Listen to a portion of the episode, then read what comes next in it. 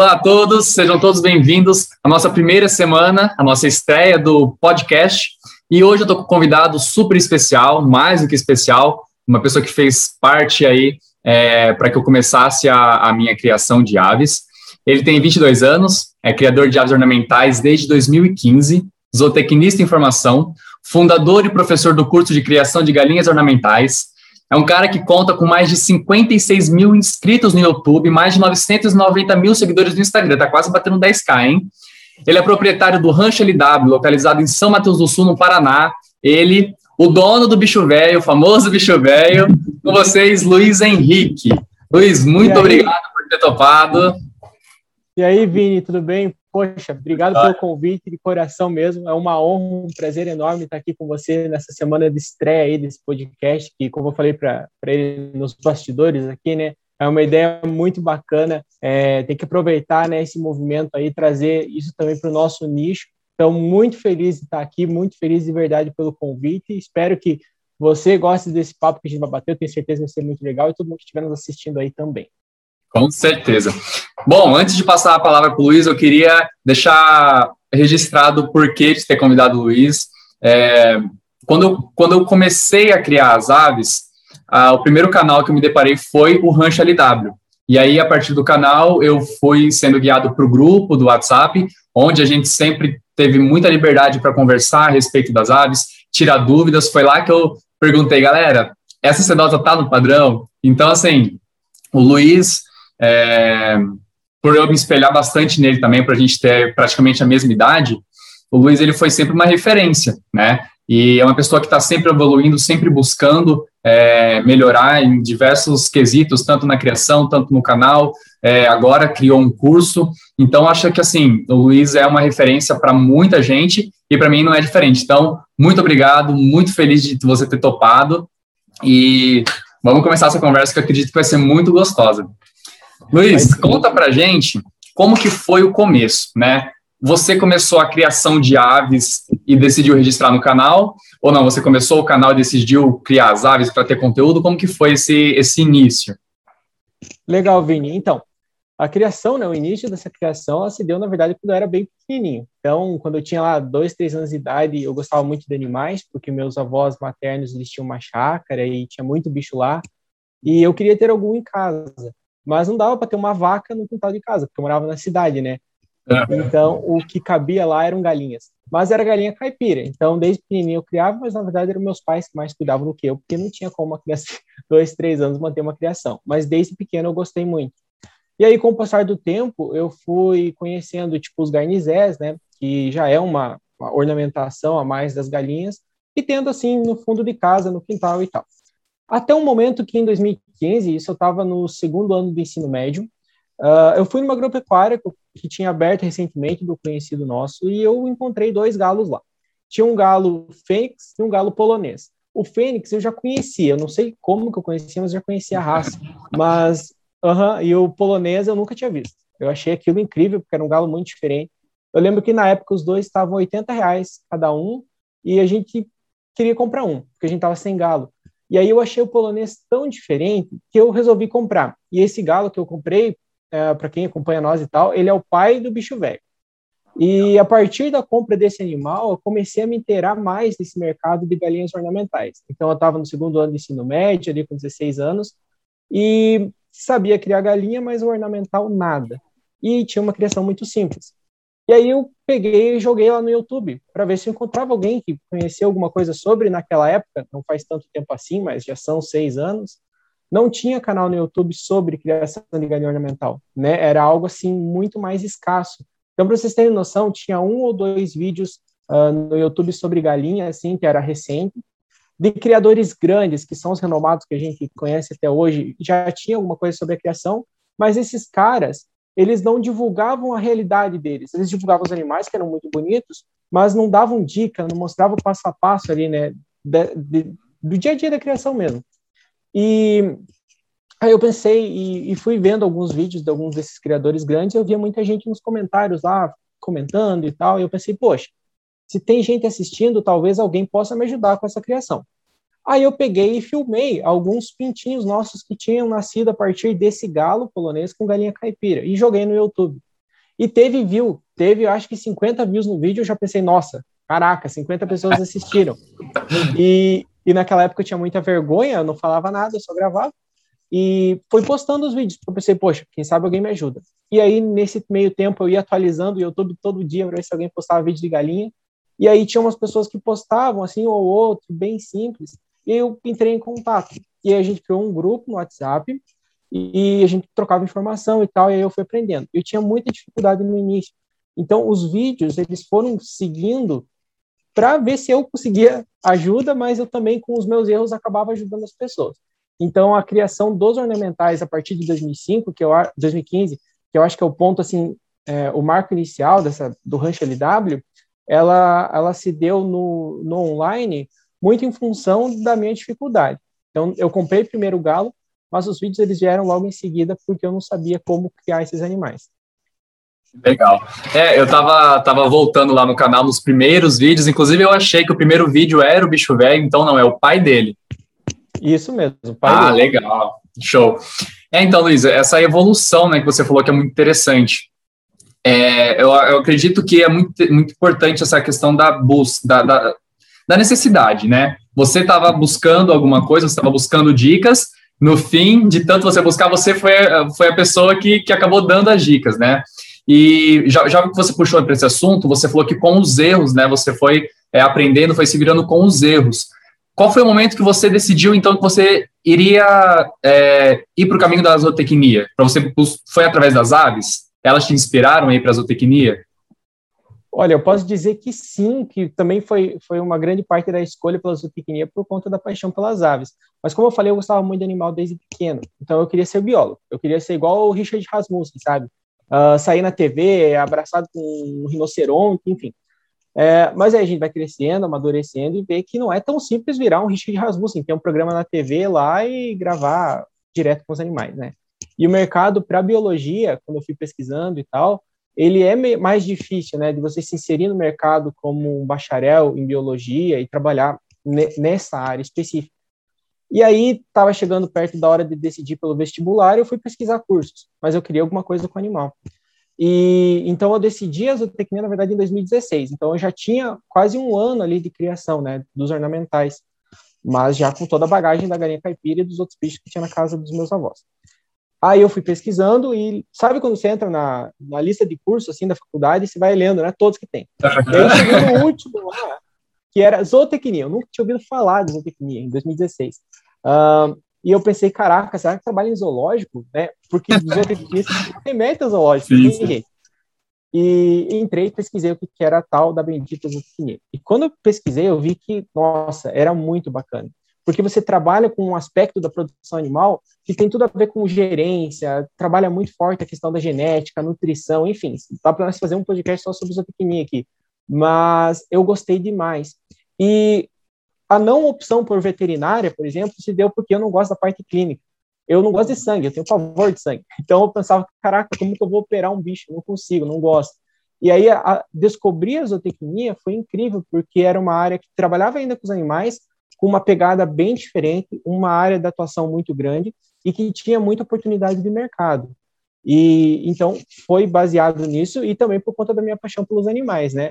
E logo, e não sei se não estou adiantando o assunto, mas logo que entrei na zootecnia, uh, eu comecei a conhecer zootecnistas que também atuavam no nosso nicho, né, de criação de galinha, não tanto por ornamental, mas na, na questão de galinha caipira e tal, e a gente foi trocando ideia, então acho que também isso ajudou a impulsionar, sabe, a motivação e a paixão durante a graduação, porque eu comecei a conhecer profissionais que também atuavam com a criação de aves, né, dessa agricultura alternativa aí, e que serviram de inspiração.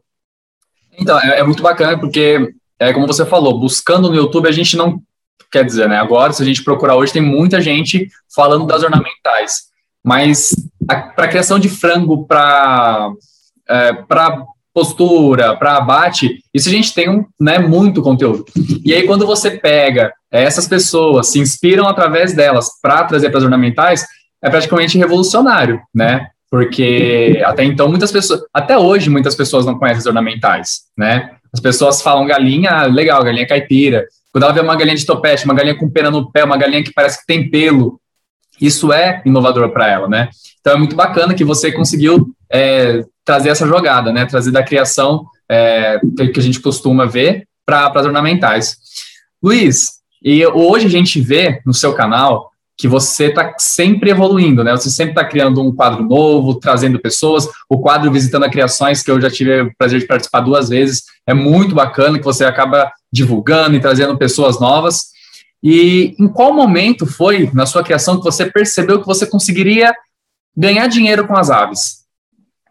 Legal essa pergunta, Vini.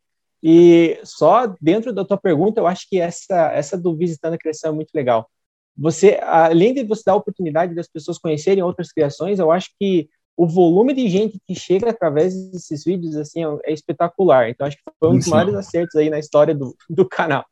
Foi sobre realmente. A, sobre a questão da virada de chave da criação, foi foi assim. Eu entrei na zootecnia, né, em 2017. Então comecei, vamos, vocês vão ver que vai ter uma linha do tempo aí, né?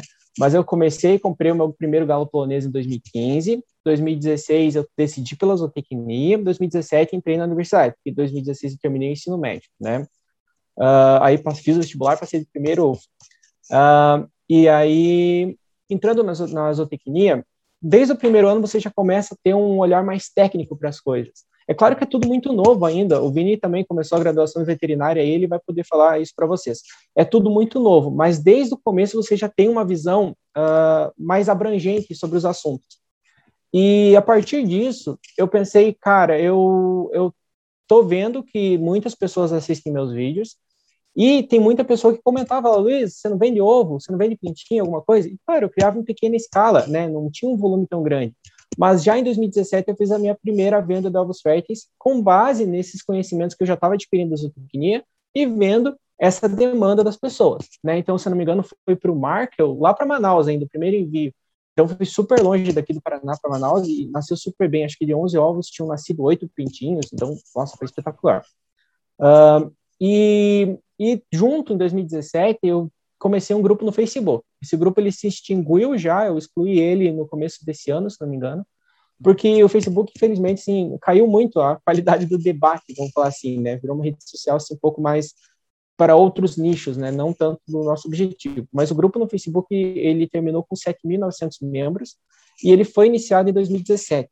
E nesse grupo foi que eu comecei a conhecer as outras pessoas que estavam migrando, sabe?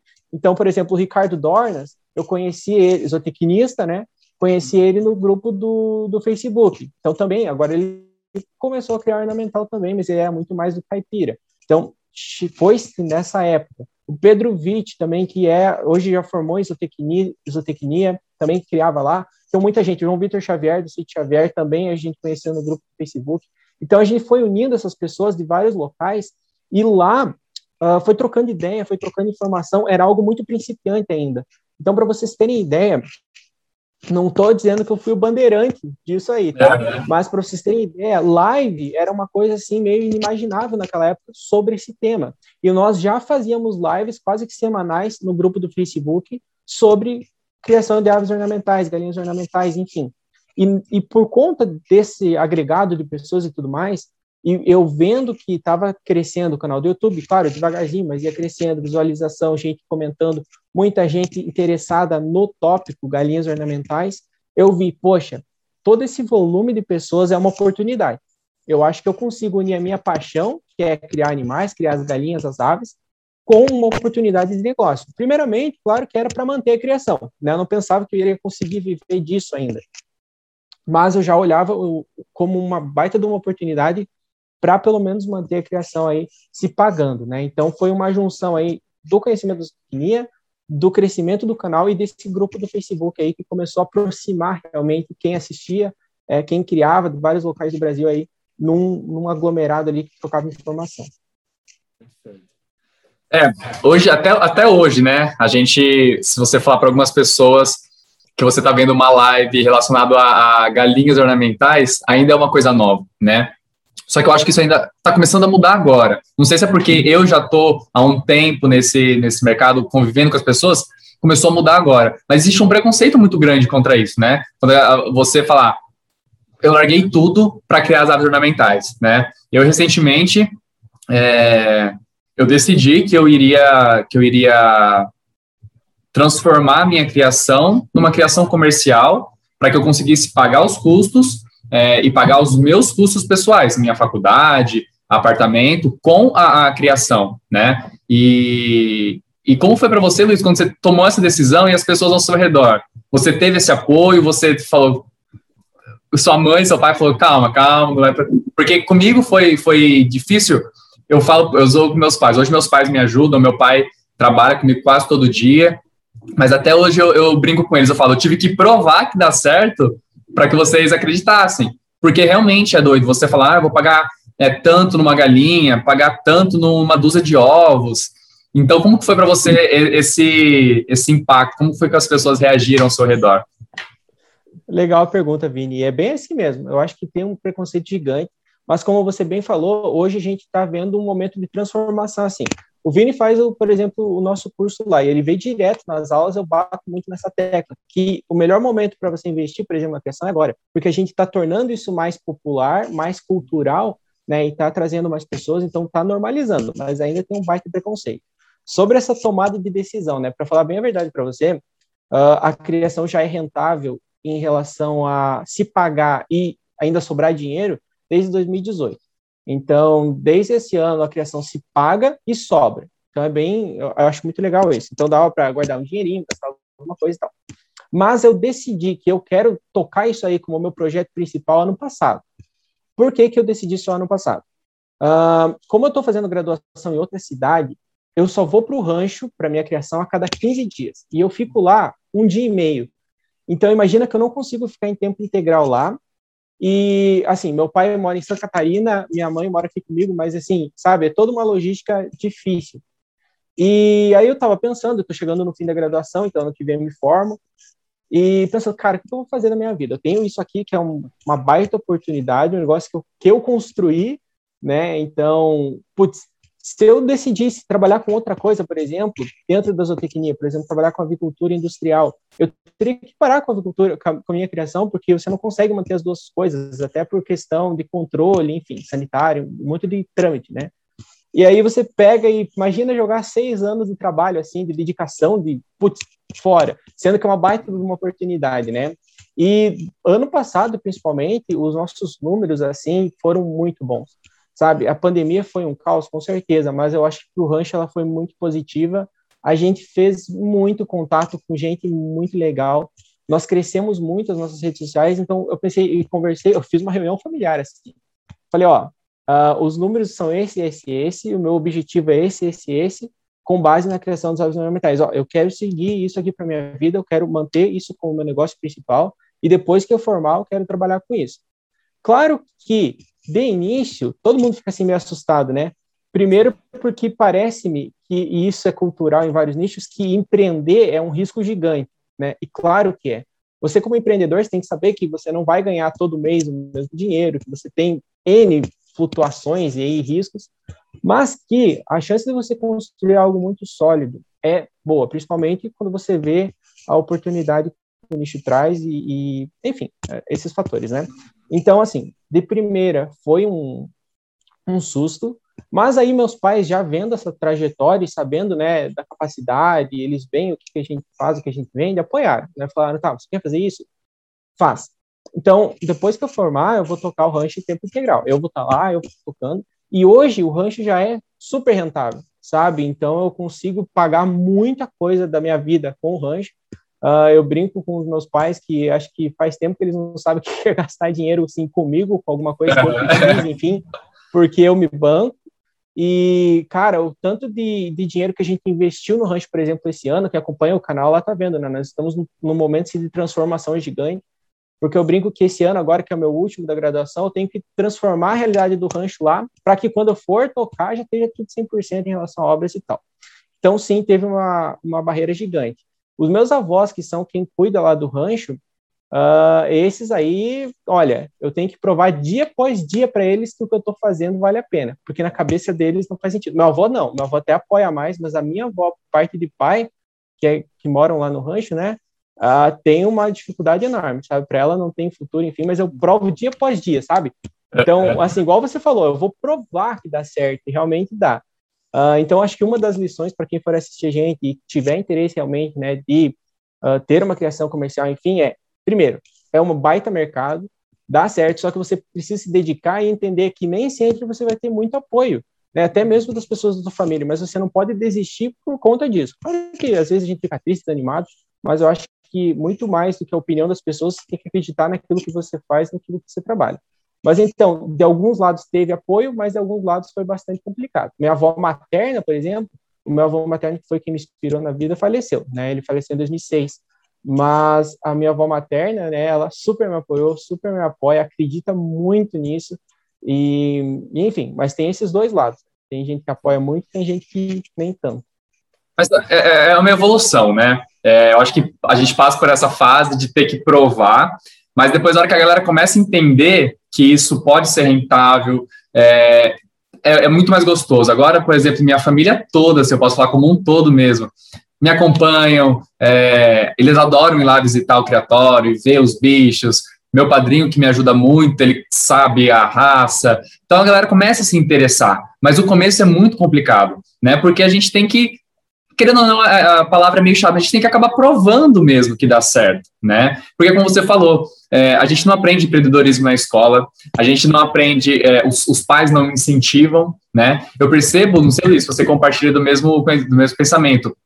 Os nossos pais que vieram de um outro tempo, eles têm muito medo, eles têm medo de arriscar, eles têm medo de do novo, não sei, parece que tem que ser o arroz com feijão. E aí a hora que você fala, não, eu não quero trabalhar registrado, eu quero pegar meu dinheiro e investir numa coisa minha, é, eu posso só pagar os custos, eu posso acabar o mês com zero reais, mas eu estou pagando os custos de alguma coisa.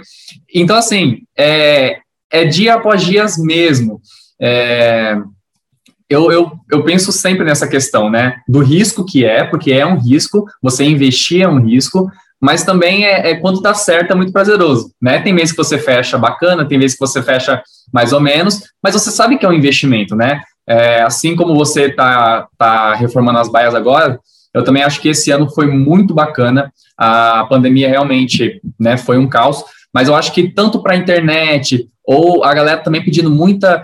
Vinícius, eu estou preso em casa, eu quero criar um bicho. Como você falou, não consigo criar uma vaca, um cavalo. O que cabe na minha casa? Uma galinha. E o pessoal quer, né? Então, assim, as vendas subiu muito, a procura por, pelo Instagram, pelo YouTube, subiu muito, né? E o momento de investir, eu acho que, que foi esse, né? Eu também fiz um investimento super alto é, na estrutura. Então a gente às vezes pensa, poxa, não está sobrando muita coisa. Eu estava vendo um, um, o Thiago Negro, do Primo Rico, falando isso. Ele fala: você pode ter mil reais na sua conta e ter uma empresa que vale 100 mil. Então, assim, não é aquilo que é aquilo que a gente está agregando. Eu acredito muito no agregar o valor, né? A gente está, o investimento é muito importante. Não é de um dia para o outro que a gente vai ter o retorno e isso é muito importante. As pessoas às vezes compram comigo querendo iniciar uma criação e falam, nossa, mas eu achei que o retorno ia ser mais rápido pelo valor, mas tem um custo enorme, né? E aí puxando para essa questão do custo, que as, muitas pessoas não fazem ideia do que é o custo de uma criação de ornamentais. Esse ano também com a pandemia a gente teve um, um assim, explosão no, no maior custo que a gente tem, que é da ração. Né? Em qualquer criação de animais, o maior custo é da alimentação. E é um custo fixo. Elas precisam comer todos os dias. Né? Então, como que você fez, né? Como que você reagiu a essa alta da ração? Você subiu o preço junto?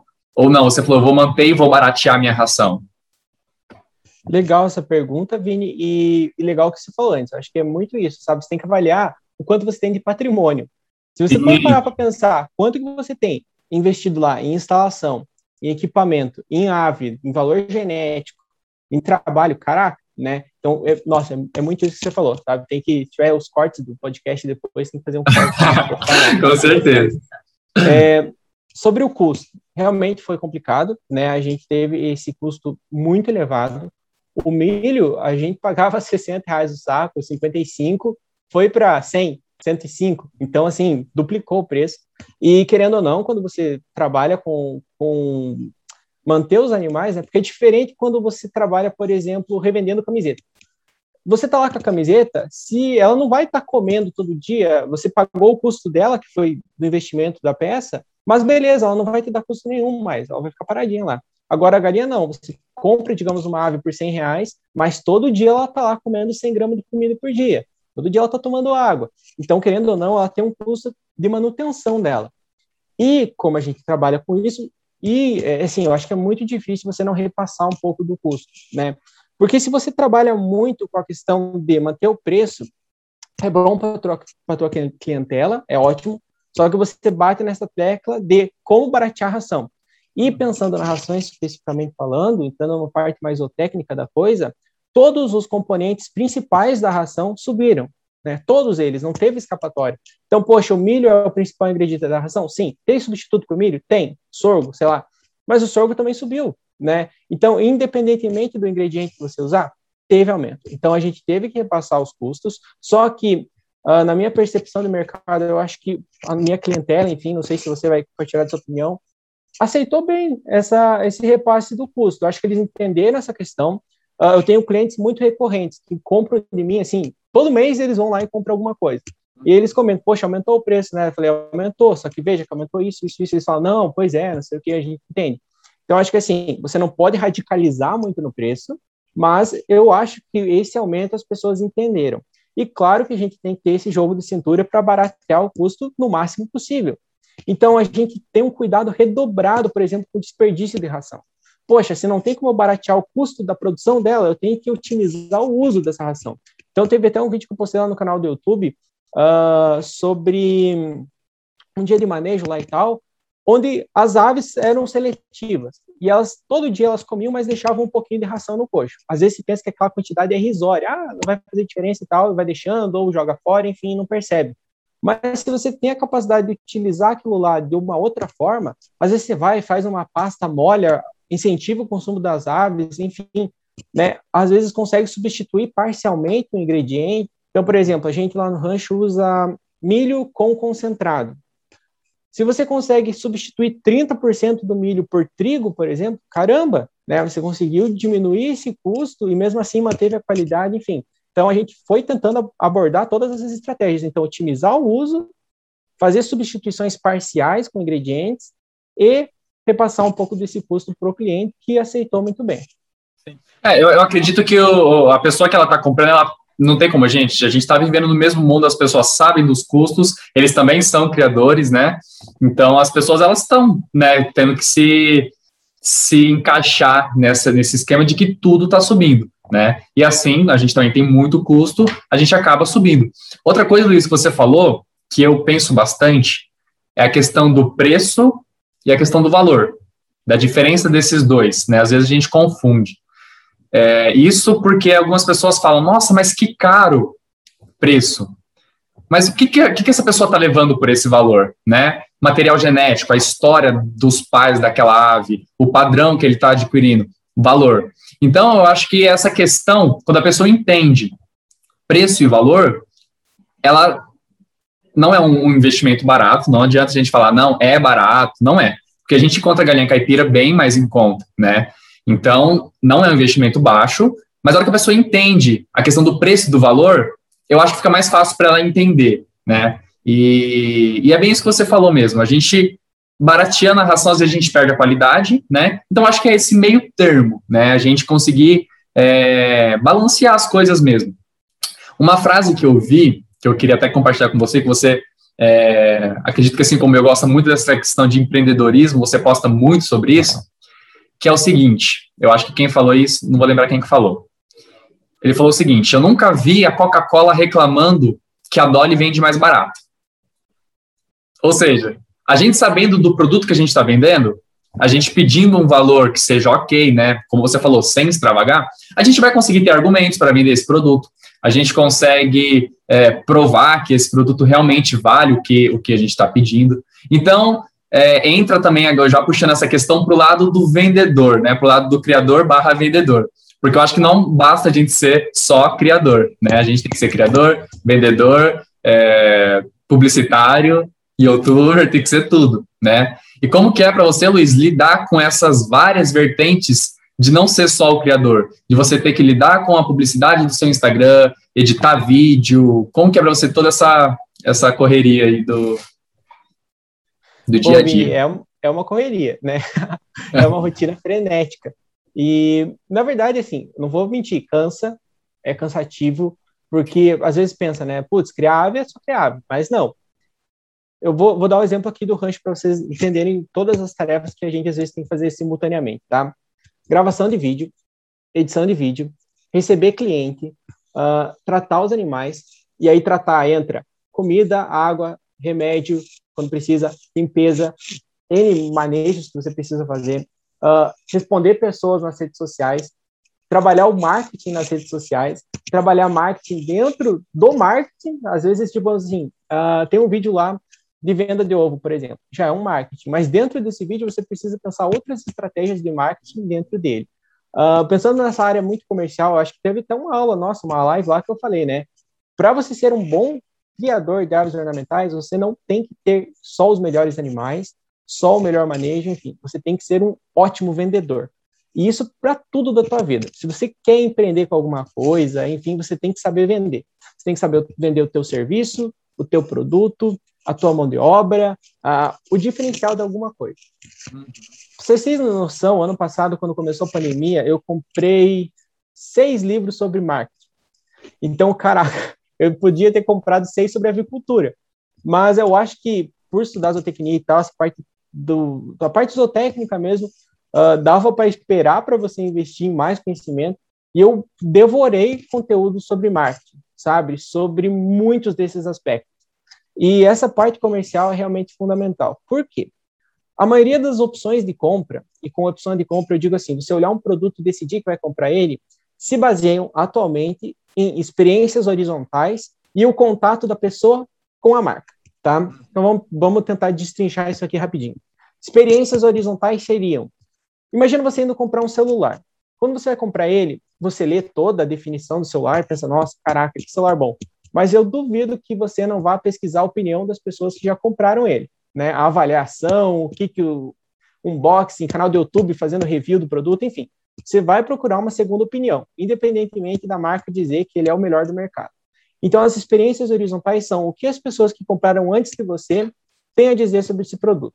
Então, primeiro de tudo, você tem que usar muito bem esse atrativo de marketing. A pessoa comprou o teu criatório? Comprou.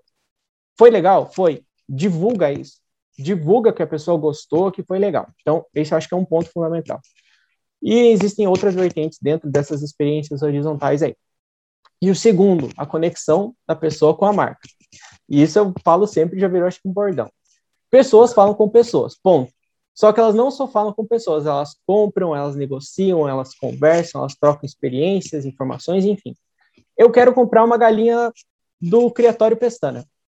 Só que, para eu poder comprar essa galinha, eu vou ter que falar com o Vinícius. Não tem jeito de eu ir lá, pegar o bicho e ir embora. E esse contato pessoa com pessoa, ele é fundamental para alguém decidir tomar a decisão de compra.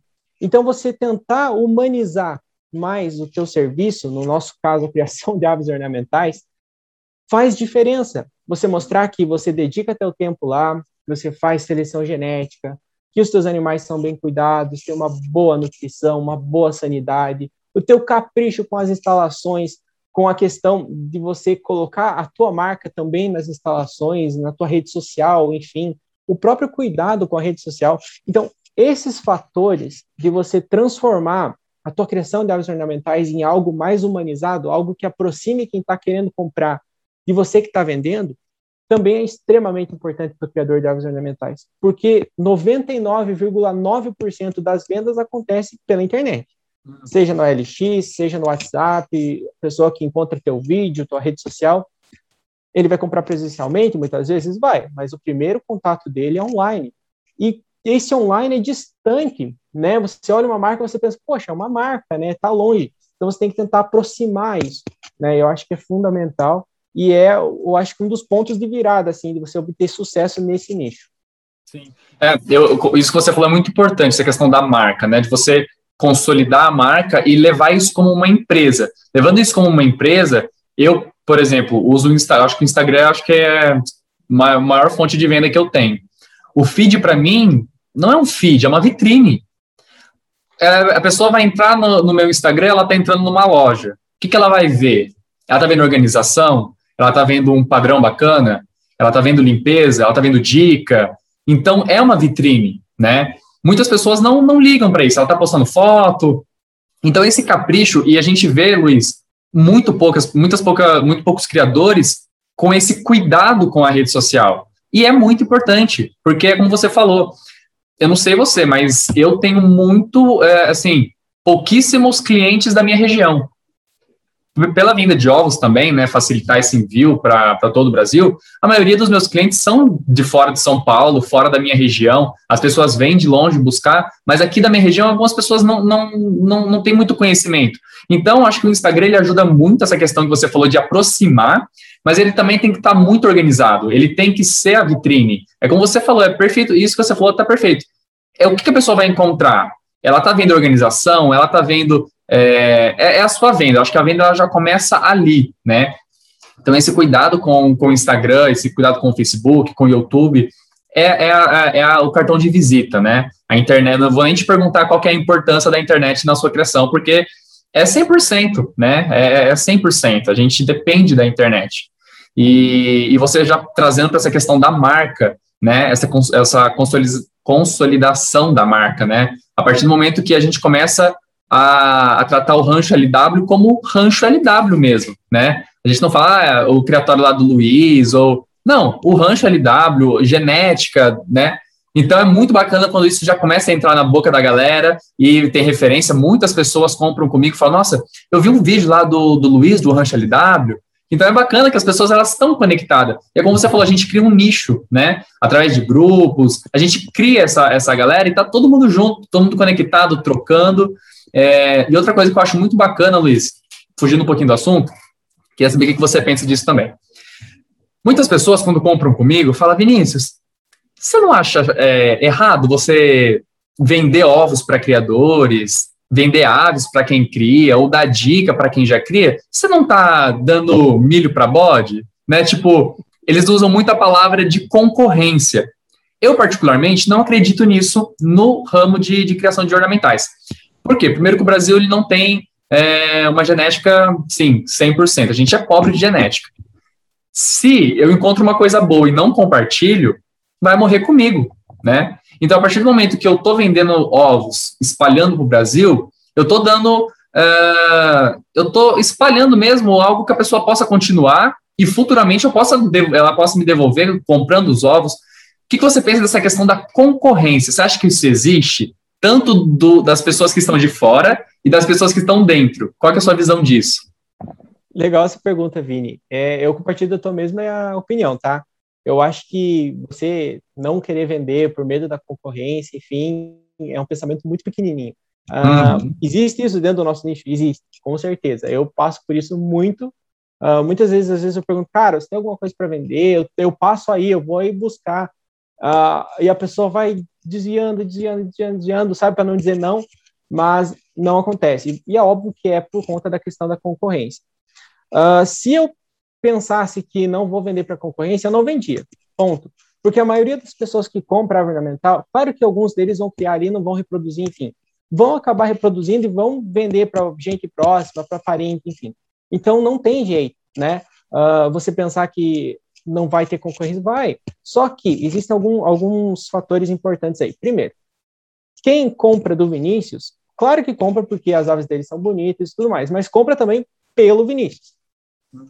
Uma coisa que muitas pessoas falam para mim, e também não é questão de soberba, só vou usar como exemplo, mas eles falaram assim, Luiz, quando alguém fala assim, tem genética Ranch LW nisso aqui, parece que o produto vale mais.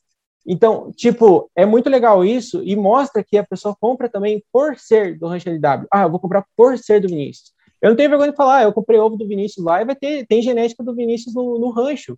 Então, tipo, é importante essa troca por questão do sangue, por questão genética, enfim, eu acho que isso ajuda os criadores. Uh, mês passado eu tive uma conversa fantástica com o Mário Saviato. Então, se você não conhece o Mário Saviato, você que está nos assistindo, é só um dos maiores criadores, se não o maior criador de galinhas ornamentais aí do Brasil. Inclusive, só, só uma adendo, inclusive ele vai estar aqui no, na estreia do podcast com a gente, tá? Então, acompanhem aí que... Continua, Luiz, Eu estava estava conversando com ele no WhatsApp e ele falou assim que o maior medo dele e, e, o receio, assim, por conta dessa crise dos criadores estarem parando de criar, é que a gente vai perder material genético. E eu achei isso de uma humildade, assim, dele falar que o medo dele é perder material genético para trocar por outros criadores e tal, porque, cara, ele é o maior criador do Brasil, tá? Se juntar eu, o Vinícius e mais 10 desses que ficam aí no Instagram, dá, dá um terço da criação dele. Não, não tem. E ele estava preocupado pela essa questão da genética, né? Porque a gente é pobre em variabilidade genética dentro das aves ornamentais aí, nas galinhas, então é incrível. Então ele falou isso. Então imagina, ele é o maior. Ele não está com medo da concorrência, né? Então, assim, eu acho que isso é um exemplo de humildade da gente entender que junto a gente vai mais longe. Então, não é porque o Vinícius vende e eu vendo aqui que eu, nossa, não vou conversar com isso, não vou vender para ele, não sei o quê. Porque o nosso mercado ele é diferente né? Os clientes são diferentes. E muitas vezes quem compra com o Vinícius vai comprar comigo também. Dali a pouco vai comprar com o terceiro. E assim vai, porque é muito rotativo, né? E quanto mais opções nós tivermos dentro desse mercado, melhor. Então imagina, as pessoas que estão aqui no Paraná, claro que podem comprar lá com o Vinícius em São Paulo, podem. Mas eles vão comprar aqui, independentemente de quantos criadores tiverem. Mesma coisa quem está lá em São Paulo vai comprar do Vinícius, né? Então, uma das coisas que a gente bate também bastante na tecla, no curso falando bastante sobre isso, é a questão da regionalização, né? Você comentou que você é mais conhecido a nível Brasil do que regionalmente. E eu também. Nossa, a nível Brasil, assim, muita gente conhece o rancho, mas na minha região poucas pessoas conheciam. E ano passado aconteceu uma coisa fantástica, que a gente saiu uh, no rádio da minha cidade, a gente saiu no jornal da minha cidade impresso, eu saí na minha universidade, foi tipo tudo na mesma semana, assim, foi um é. saindo atrás do outro. Eu, eu lembro, eu falei, gente, tá acontecendo. Uhum, foi, foi fantástico, assim, inacreditável. Eu saí na, no portal da minha universidade, eu saí na ABZ, que é a Associação Brasileira de Zootecnia, que é só a maior instituição de zootecnia do Brasil, e eu saí na TV, no meu estado. Então, tipo, eu saí milhões de meios de comunicação da minha região. E aí agora, tipo, eu tô recebendo muito, um volume gigante de cliente da minha região. Então, assim, eu nem me preocupo. E aí eu poderia pensar, não, não vou vender para esses caras perto de mim aqui, porque daqui a pouco eles vão roubar meu mercado. E não é assim, sabe? Então, eu acho que essa questão da concorrência a gente tem que deixar. Existe, existe, mas não é limitante de venda para ninguém, não é limitante da atuação para ninguém. Eu acho que é algo que a gente não pode pensar como, como algo ruim ou negativo. O concorrente, ele corre junto com você. Então, a partir do momento que um deles está melhorando, você vai melhorar junto, e assim por diante. Eu acho que isso eleva o nível da criação em, em si e, é muito positivo. Sim. Eu concordo. E inúmeras vezes as pessoas falam: Nossa, Vinícius, o Luiz indicou seu contato. Ou eu falo: Não, você está tá no Sul, eu tenho alguns criadores do Sul para indicar, né? Às vezes a pessoa quer ave, não quer ovos. Então essa troca é muito importante, né? É, como você falou. E outra, Luiz, eu acho que mesmo que eu não indicasse as pessoas de longe, eu não dou conta de atender todo mundo, você não dá conta de atender todo mundo, o Mário Salviato não dá conta de atender todo mundo né? Por mais, porque é, é, é, o que eu falo sempre. O mercado sempre vai existir porque a gente não compra ovos uma vez na vida, né? Eu, por exemplo, estou criando há muito tempo, mas eu sempre estou comprando ovos, sempre estou comprando aves. Então, uma pessoa não vai dar conta de atender todo mundo. Então, esse pensamento também acho muito pequeno, retrógrado, de concorrente.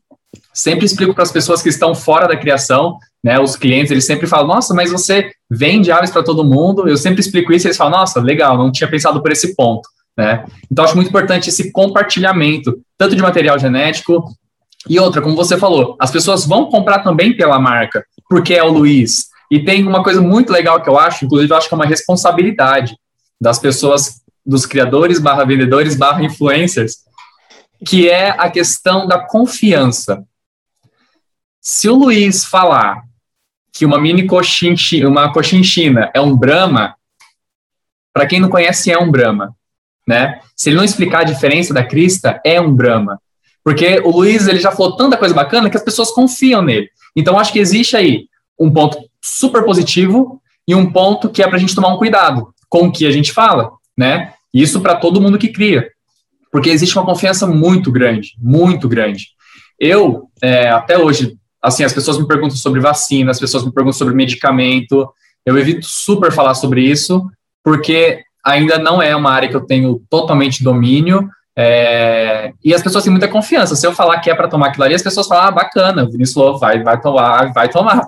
Então, assim, eu acho que tem essa questão da responsabilidade. Você já passou por alguma coisa relacionada a isso, Luiz? Da, da pessoa confiar tanto e você falar alguma coisa, a pessoa entender errado ou, ou alguma coisa parecida? Já. É, nossa, eu acho que o, o, o, assunto que eu menos gosto de falar, não gosto de falar, é de doença de remédio, tá? Não gosto. Até quem faz o curso lá, eu não gosto. A gente tem aula sobre, mas eu não gosto de falar. Eu já não fiz veterinário porque eu não gosto. E, enfim, eu acho que é um, dos maiores pontos de dificuldade aí. E eu recebo, sem mentira nenhuma, todo dia, pelo menos umas duas mensagens de pessoas com dúvida de doença, tá? Então, é muito complicado. Se eu falar assim, ó, pinga três gotas de soda cáustica na, no bico da ave que ela vai ficar boa, eles vão fazer. Então, assim, uhum. isso que você falou é muito verdade, você tem que ter uma responsabilidade gigante. Como eu evito dar opinião polêmica, e eu acho que a maior polêmica é essa, da, da doença, acontece pouco das pessoas entenderem alguma coisa errada do que eu falo. Mas acontece bastante das pessoas não entenderem que eu não quero falar por justamente ser algo complexo. Imagina assim, ó, tem uma galinha que está espirrando. Qual doença é e qual tratamento fazer? Cara, espirro de galinha pode ser uh, uma pena que entrou no bico da ave e está incomodando ali, até uma doença mortal. Então, dentro dessa distância aí que a gente falou da pena até a doença mortal, existem 200 possíveis motivos. E é muito complicado eu falar de longe, sem ver a ave, às vezes com uma foto que não é tão boa, qual é a doença e qual seria o tratamento. É muito difícil, é impossível quase, né? Então, as pessoas às vezes não entendem que eu não quero falar porque é difícil, e às vezes acham que é arrogância, ou que eu não quero ajudar. Eu, eu acho que esse é um ponto que, que acontece bastante. Uh, e aí as pessoas entendem errado e acham que eu estou fazendo por mal, mas não, não é, não tem como. E, eu acho que esse é um dos grandes limitantes. Outro que é bom, mas também é ruim, é que tem muita gente que vem falar comigo.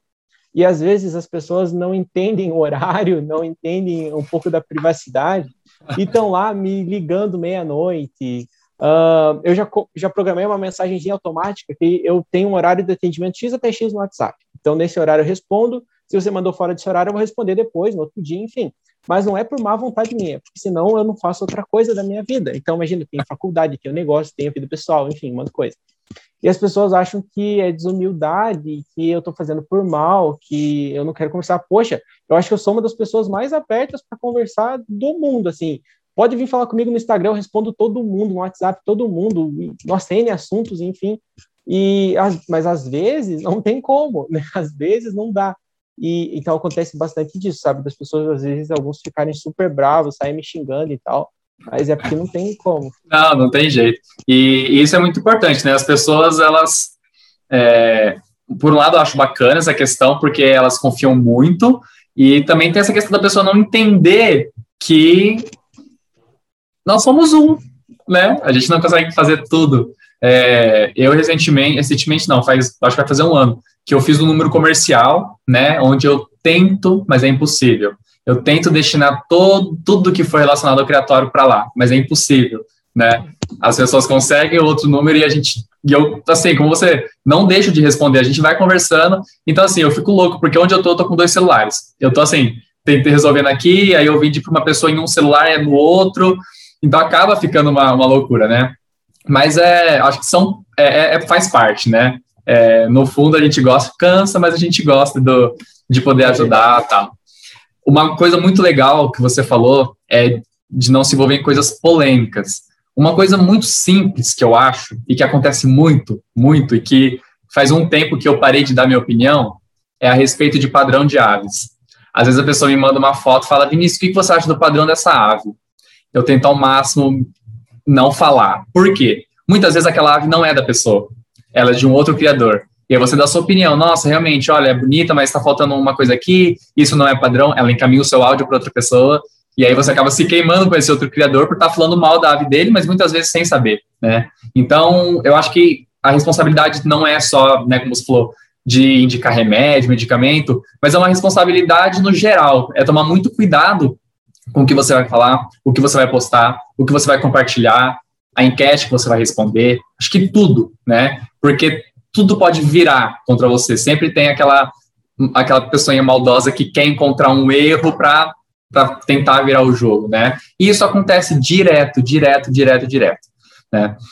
Luiz, vamos Nossa, eu acho que tem tanta coisa que eu queria perguntar, a gente vai ter que fazer um parte 2. Vamos. Vamos fazer um parte 2, que tá muito bom. Mas, Luiz, caminhando um pouquinho para o final, você falou dessa questão, né, de... A gente acompanhou, então, do começo, como que foi até agora, e um salto, assim, que eu pensei que você...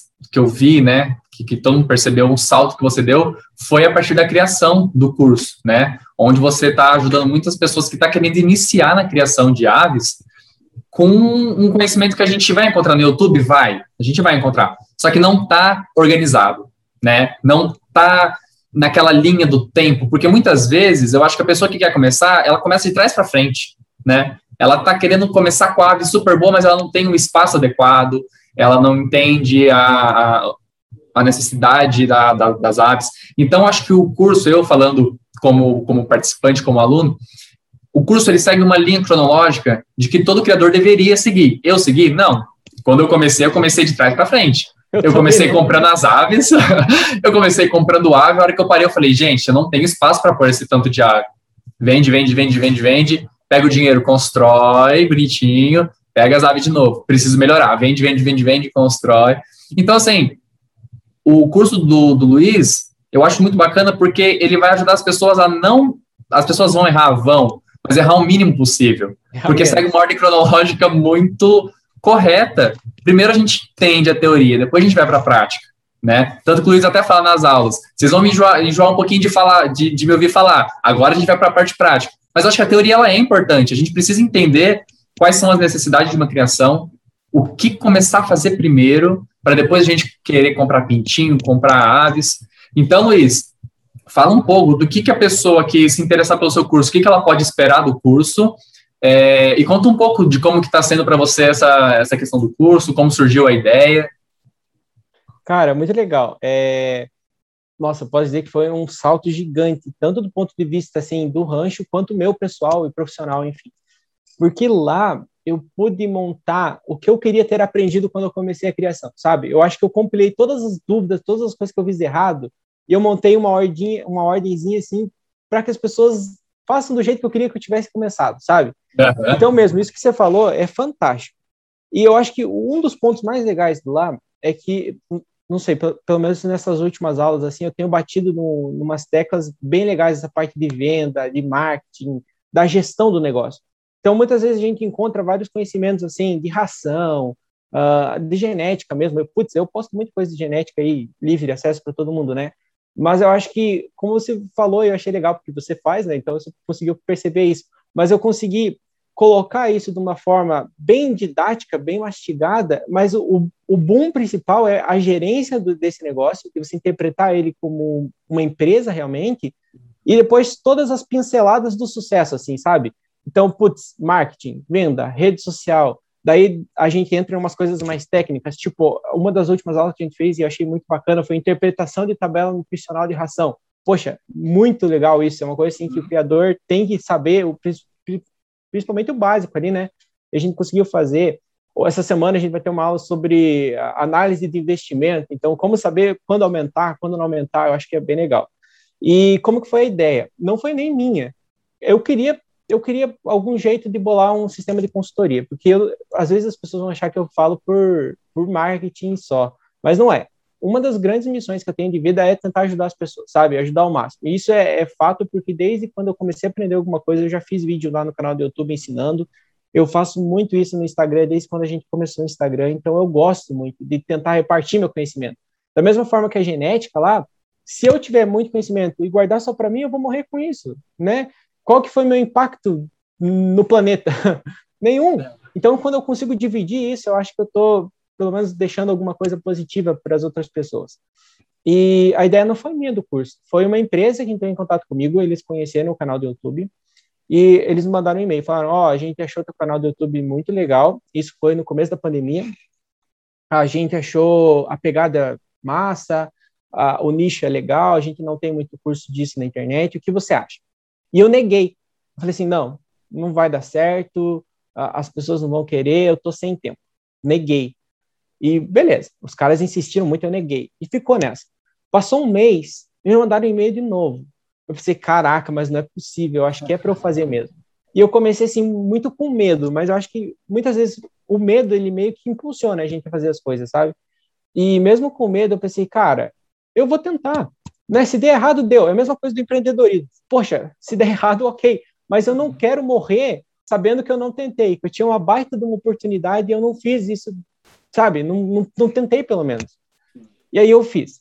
E organizei as aulas lá, meio com vergonha, meio na correria, mas fiz. Montei lá os módulos e começou a divulgar e teve uma aceitação assim bem legal. Nossa, desde o começo a gente já começou com, com um pessoalzinho bem bacana, o Vini entrou um pouco depois e o curso está rolando ainda, inclusive agora em junho nós estamos com 15% de desconto. Um, e, e, poxa, para mim é uma experiência muito bacana. É, a troca de conhecimento que a gente tem é muito legal. A gente tem um grupo no WhatsApp só dos alunos e as conversas que saem lá muitas vezes não tem nada a ver com a questão do curso, mas é tão legal, é tão bacana que a gente criou assim um vínculo de amizade. E para mim é uma realização muito grande, porque eu vejo que as pessoas conseguiram aplicar aquilo e transformaram. Poxa, a Patrícia do Paev lá, ela comprou de você animais também, né?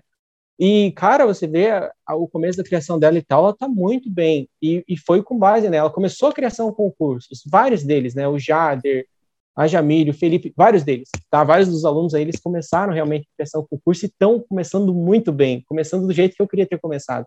Então, para mim, é uma realização enorme e eu aprendo muito, porque eu tenho que exercitar tudo aquilo que eu aprendi na universidade e tenho que passar isso de uma forma acessível para quem não está cursando, por exemplo, zootecnia. Então, eu pego aquele conhecimento bem científico, bem teórico, eu tenho que mastigar isso de uma forma e trazer para os alunos, para o pessoal que faz, de uma forma, não que eles não vão entender, mas de uma forma mais prática, mais, assim, aplicável, né? Então, eu acho que, que é muito legal também para o meu desenvolvimento, aprendo muito com eles, e a gente tem progredido bem. Agora, em agosto, a gente vai fazer um ano de curso e, putz, é uma realização enorme, acho que foi um progresso bem legal, algo que eu me orgulho muito. Eu tenho sido convidado para fazer palestra, então era algo que eu nunca tinha, tinha, claro, pensava, mas é algo que hoje já é realidade. Então, eu já fui convidado para fazer algumas palestras e quando eu vou me apresentar, eu falo do curso, e é algo assim que eu me orgulho demais. E eu tenho muito orgulho dos meus alunos. Eu, eu fico meio assim de chamar de aluno, mas assim, de quem faz ali o curso, quem aprende junto e, está aplicando, sabe? Então acho que, que tá bem legal isso. E como eu falei, quem tiver interesse, você comentou aí, né? É só entrar em contato, se não conhecer minhas redes sociais, o Vinícius aí passa. E a gente agora nesse mês de junho tá com descontão, então vale a pena. E é algo mesmo, assim, até pro Vini, ele começou o curso e ele já tinha a criação, mas eu acho que muita coisa, mesmo que seja bem essa pegada para você começar, ele conseguiu aplicar também, porque depois a gente tem um módulo bônus lá que eu vou batendo em temas bem mais técnicos, né? Que daí ele sai, a gente, digamos, finaliza o curso no módulo 5, mas tem um módulo 6 que chama aperfeiçoamento do negócio. E nesse módulo que a gente vai jogando as aulas novas lá, é bem assim, punk de acordo com as necessidades de cada um, a gente vai batendo assim, aumentando o nível do debate, né? Então é bem bacana.